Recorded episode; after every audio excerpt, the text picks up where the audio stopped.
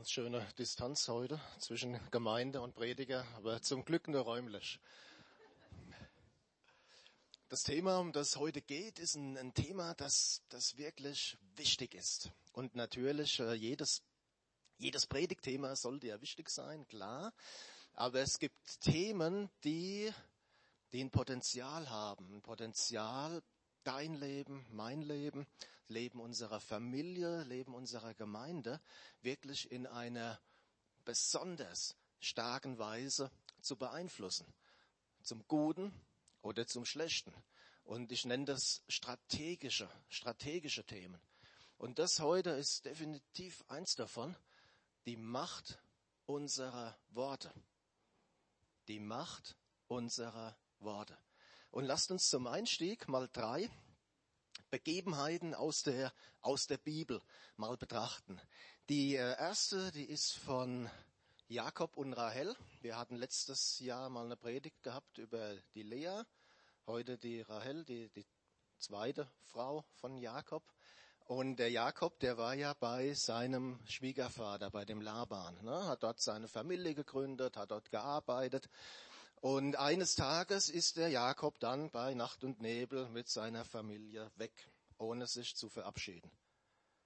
Und das war damals wie heute eher unfreundlich, ein eher unfreundliches Verhalten.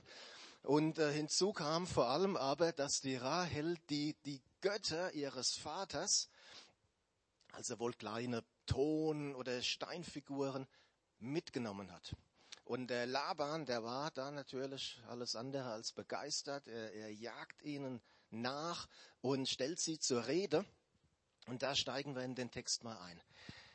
Nun bist du also fortgezogen, weil du Heimweh hattest nach deinem Vaterhaus. Aber warum hast du meine Götter gestohlen? Jakob erwiderte Laban, ich fürchtete mich und meinte, du könntest mir deine Töchter wegnehmen. Bei wem du aber deine Götter findest, der soll nicht am Leben bleiben. In Gegenwart unserer Brüder durchsuche, was ich habe und nimm, was dein ist.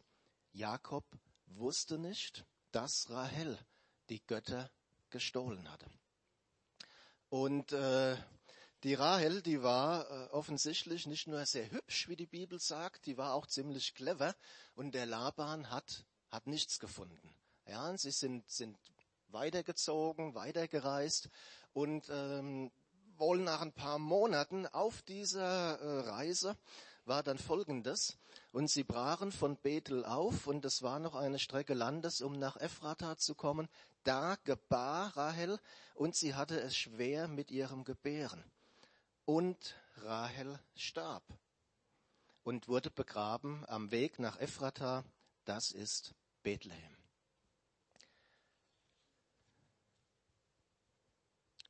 Zweite Sache, zur Zeit der, der Landeinnahme durch Israel, als Israel in das verheißene Land einzog, war die erste größere Stadt, die man eingenommen hat, Jericho. Ne? Trompeten, Mauern hat jeder schon mal gehört. Und als Jericho erobert war, da hat Josua etwas ausgesprochen. Zu dieser Zeit ließ Josua schwören, verflucht vor dem Herrn sei der Mann, der sich aufmacht und diese Stadt Jericho wieder aufbaut. Wenn er ihren Grund legt, das koste ihn seinen erstgeborenen Sohn. Und wenn er ihre Tore setzt, das koste ihn seinen jüngsten Sohn. Und dann vergeht wieder einige Zeit, das waren nicht ein paar Monate diesmal, das waren rund 500 Jahre. 500 Jahre. Und dann lesen wir im ersten Buch der Könige, Hiel von Bethel baute Jericho wieder auf. Es kostete ihn seinen erstgeborenen Sohn Abiram, als er den Grund legte, und seinen jüngsten Sohn Segub, als er die Tore einsetzte, nach dem Wort des Herrn, das er geredet hatte durch Josua, den Sohn Nuns.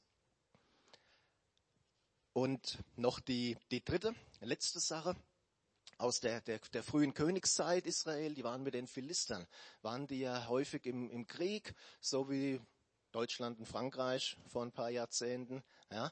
Und in, in einem dieser Kämpfe, ist Folgendes passiert.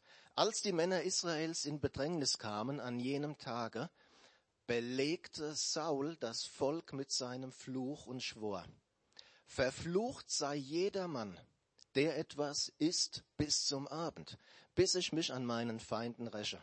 Da aß das ganze Volk nichts.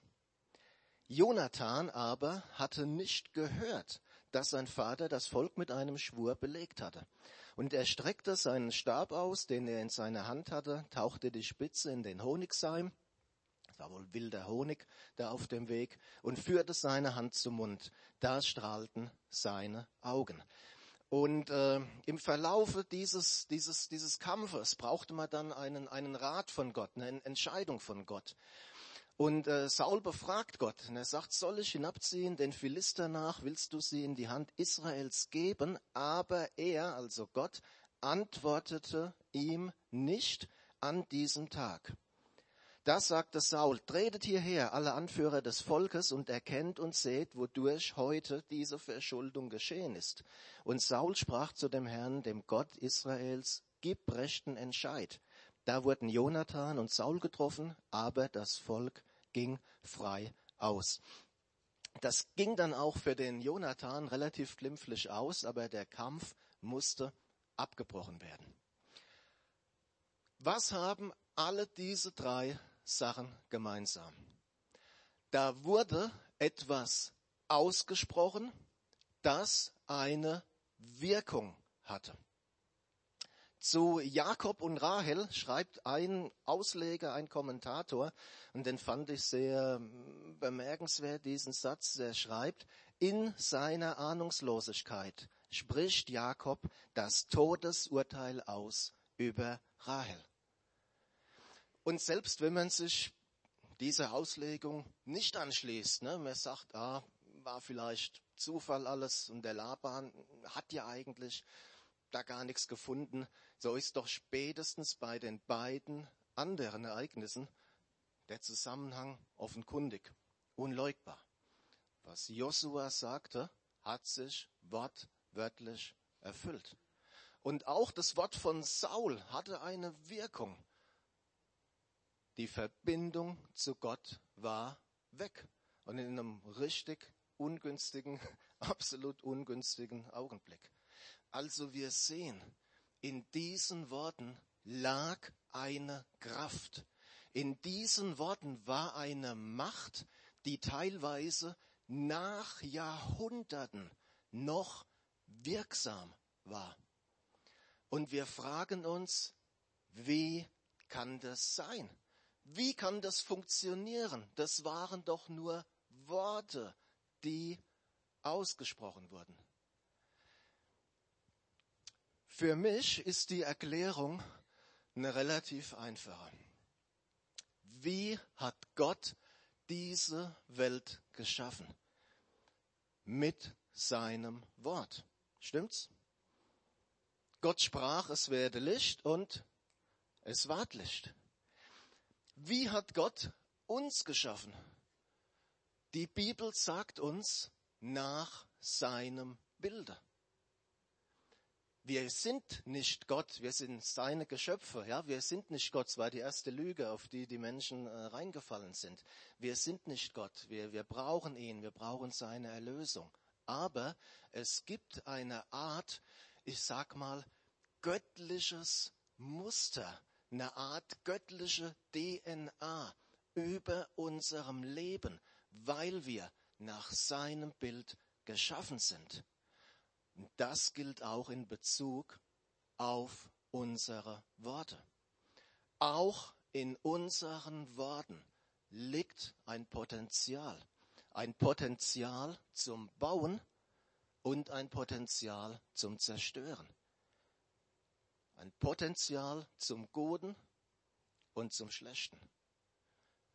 Und das alles gilt schon für den natürlichen Bereich.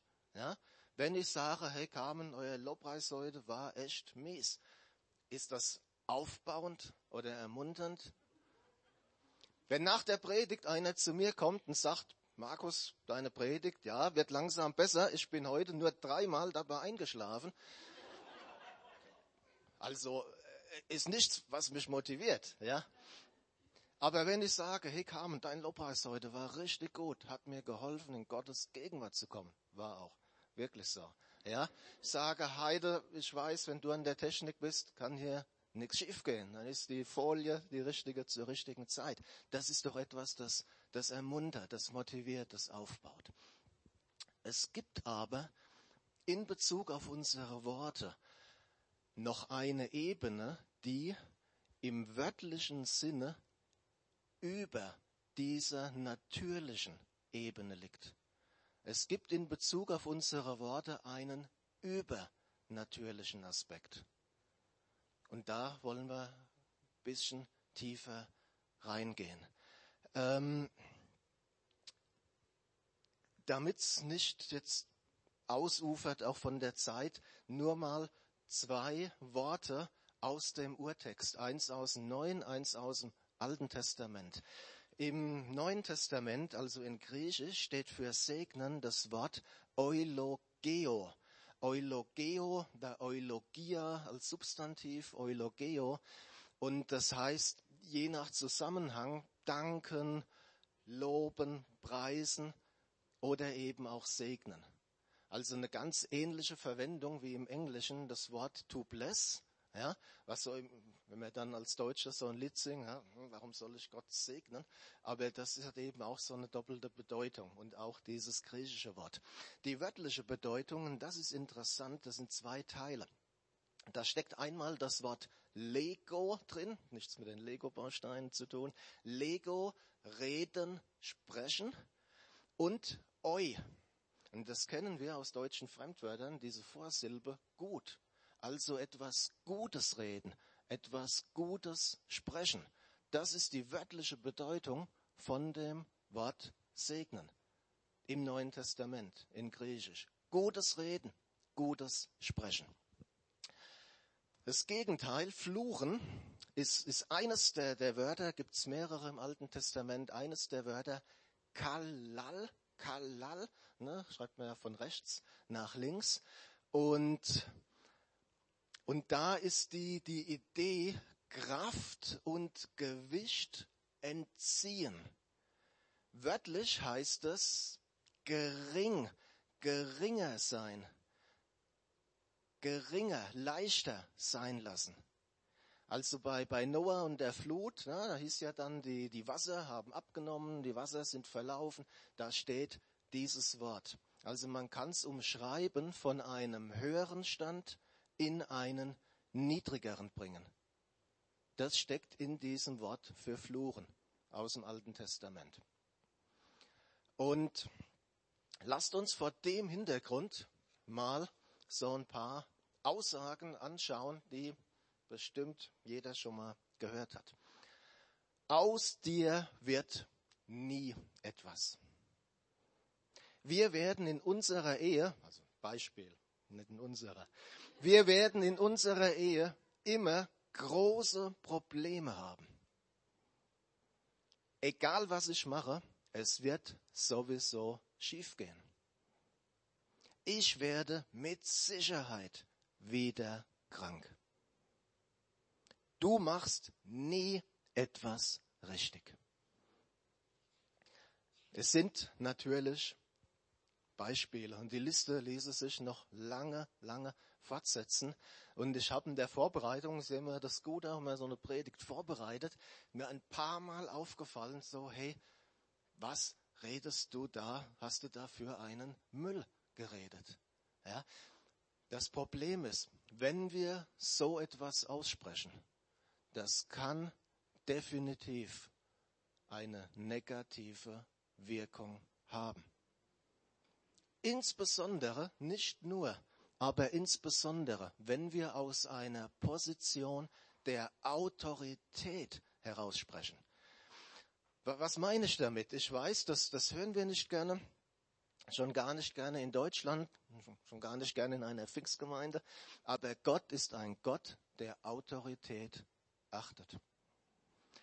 Was heißt das? Position der Autorität, das ist zum Beispiel, was du als Elternteil über deine Kinder aussprichst. Lieber Vater, liebe Mutter, die du heute hier bist, weißt du, welchen Einfluss deine Worte auf das Leben deiner Kinder haben. Und ich meine nicht nur die natürliche Ebene. Was wir als Ehemänner über unsere Frauen aussprechen, was du als Bereichsleiter über deinen Bereich aussprichst, als Pastor über deine Gemeinde. Immer da, wo Gott uns Autorität gegeben hat. Aber natürlich auch darüber hinaus. Auch alles, was wir über uns selbst aussprechen.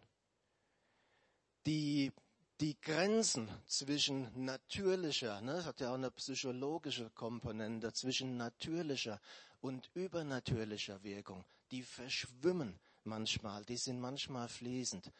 Der Punkt ist, das Potenzial zu einer Wirkung ist da. Und wir haben eine echte Verantwortung für das, was wir reden. Die Bibel ist hier unmissverständlich. Ich sage euch aber, dass die Menschen von jedem unnützen Wort, das sie reden werden, Rechenschaft geben müssen am Tag des Gerichts. Jesus selbst hat es gesagt. So ist auch die Zunge, bekannte Stelle aus Jakobus, ein kleines Glied und richtet große Dinge an. Siehe ein kleines Feuer, welch einen Wald zündet's an. Wir müssen auf unsere Worte achten. Und das gilt für jeden. Ja, und wenn wir eben aus so einer Autorität, geistlichen Autorität heraus sprechen, noch umso mehr. Das heißt nicht, also eine liebe Schwester, die hatte mich dann mal gefragt, ja, darf ich jetzt nicht mehr zu meinem Enkel sagen, draußen ist kalt, zieh der Mütze auf, sonst kannst du krank werden. Nein, das ist damit nicht gemeint. Ja, ist auch nicht gemeint, hey, lern endlich mal für deine Klausur, sonst kann es vielleicht schiefgehen. Ja, das sind, versteht ihr, das sind Warnungen vor Konsequenzen. Das sind Ermahnungen, ist wichtig. Ist genauso wenig gemeint eine konstruktive, angemessene Kritik. Ja, hey, lieber Bruder, guck mal, die Bibel sagt das und das. Denk vielleicht mal drüber nach. Das ist damit nicht gemeint. Was ist gemeint? Gemeint ist negatives, destruktives, negativ festlegendes Reden, das wir oft auch unbewusst aussprechen. Das ist damit gemeint. Und davor sollten wir uns wirklich hüten. Und das Jahr ist ja noch jung. Vielleicht können wir heute eine Entscheidung treffen, einen Entschluss treffen, dass wir diese Art von negativem Reden, von negativen Aussprüchen über andere und über uns selbst sein lassen. Es gibt eine viel bessere Alternative. Segnen. Wisst ihr noch die wörtliche Bedeutung? Gutes Reden, gutes Aussprechen. Und gerade auch in, in schwierigen Umständen und Situationen. Petrus, vergeltet nicht Böses mit Bösem, noch Kränkung mit Kränkung, stattdessen segnet, denn ihr seid dazu berufen, Segen zu erlangen. Lasst uns doch von heute an damit beginnen, Gottes gute Worte zu proklamieren. Über unser Leben, unsere Familie, unsere Arbeit, unsere Gemeinde. Ich habe vielleicht gesundheitliche Probleme. Aber statt darüber zu meditieren, wie schlimm alles ist, ja, dass es ganz bestimmt noch viel, viel schlimmer werden wird, ist es doch viel besser, wenn ich sage, Jesus, ich danke dir, Jesaja 53,5, in deinen Wunden bin ich geheilt. Das gilt für mich, hey, auch wenn ich die Erhörung noch nicht sehe. Du bist der Herr mein Arzt. Ich habe vielleicht zum 198. Mal was falsch gemacht.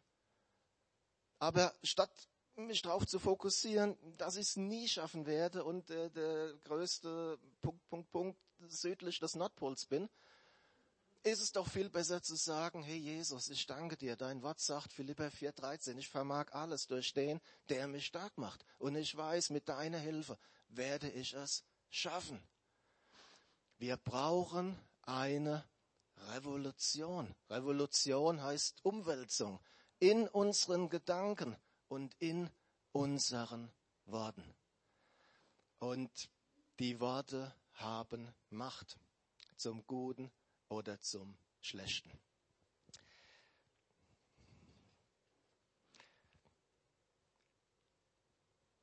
Biegen so langsam auf die Zielgerade ein, aber nur langsam. Ein bisschen was haben wir noch. Ähm, Fluch und Segen. Die Worte ist ein Aspekt. Da gibt's noch viele weitere Aspekte. Ne? Fluch und Segen, das ist ein, ein Riesen, ein Riesenthema. Ähm, Israel ist zum Beispiel ein Aspekt. Also wenn du Fluch über dich, über deine Familie bringen willst, gibt's eine ganz einfache Möglichkeit. Verfluche das jüdische Volk. Wirklich. Das hat Erfolgsgarantie. Ja, ist, ist zum Beispiel ein Aspekt. Wir haben uns heute jetzt konzentriert auf diesen Aspekt der Worte. Und vielleicht hat Gott in der, in der Predigt, vielleicht hat Gott den, dem einen oder anderen gezeigt, ja, da habe ich etwas ausgesprochen, eine Festlegung ausgesprochen, die einfach nicht, nicht gut war. Oder vielleicht ist dir bewusst, ja, mein, mein Vater und mein Großvater und schon der Urgroßvater haben Dinge gesagt und ich merke, das hat in meinem Leben einen negativen Einfluss. Da ist etwas, das mich, das mich bindet. Ja, und da ist die gute Nachricht. Wir können diese Dinge brechen in Jesu Christi Namen. Und während wir ein bisschen Hintergrundmusik hören, wollen wir wirklich auch praktisch werden. Das heißt auch, seid nicht nur Hörer des Wortes, sondern auch Täter. Ja, und ähm, ich lade euch ein, mal aufzustehen, alle mal aufzustehen und jeder an seinem Platz, ob, ob laut, ob leise, fühl dich da frei, kümmere dich nicht um deinen Nebenmann, der hat genug eigene Probleme, ja. Aber wenn Gott dir hier etwas gezeigt hat, dann nutz jetzt diese Gelegenheit, ganz kurz, eins, zwei Minuten und brich das und mach's konkret, werde konkret, ja. Jesus in deinem Namen breche ich diese Aussage XY über meinem Leben. Sag mich los davon. Mach's wirklich konkret. Jeder für sich auf seinem Platz. Eins, zwei Minuten.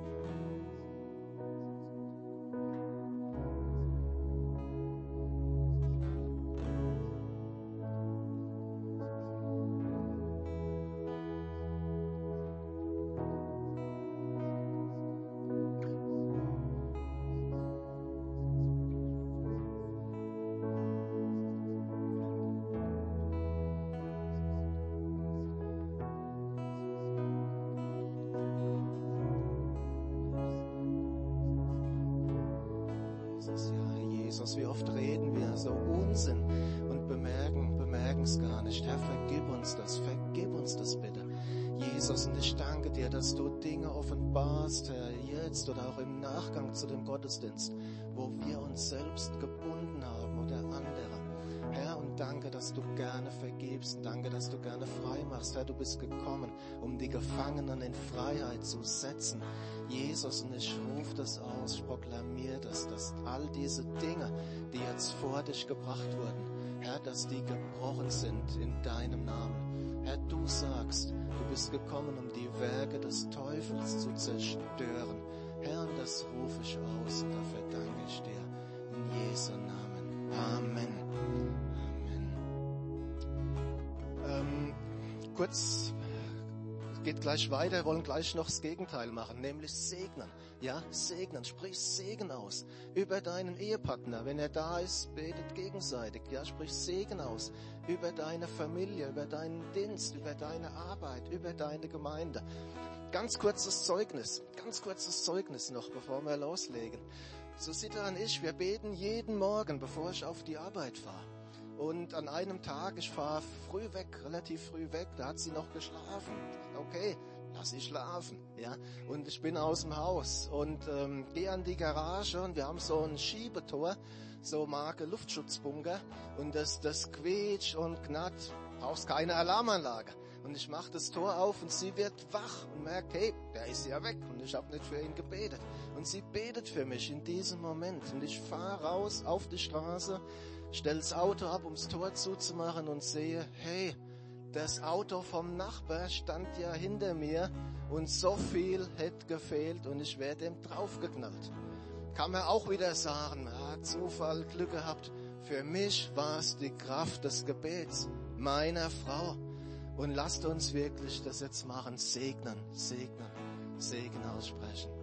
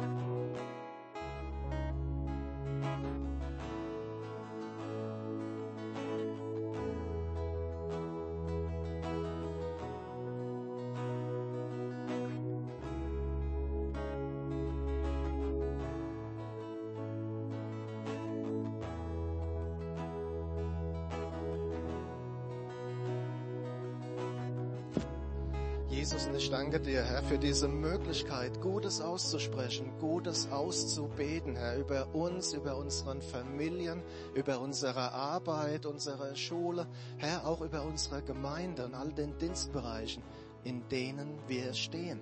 Herr, und ich bitte dich, dass wirklich ab heute wir uns dafür entscheiden, Herr, zu segnen. Jesus, Du bist für uns zum Segen geworden. Wir haben jeden Segen, sagt dein Wort, in dir. Herr, und das wollen wir nutzen von heute an. Jesus, danke, Herr. Danke, Jesus. Danke, Herr, dass du unser Denken veränderst. Danke, dass du unser Reden veränderst. Danke, Jesus, dass wir wirklich in diesen Segen hineinkommen, den du für uns hast, Herr. Amen. In unseren Worten liegt Kraft und lasst uns das wirklich von heute an nutzen zum Guten. Tod und Leben, Tod und Leben stehen in der Macht der Zunge. Wer sie liebevoll gebraucht, genießt ihre Frucht. Amen.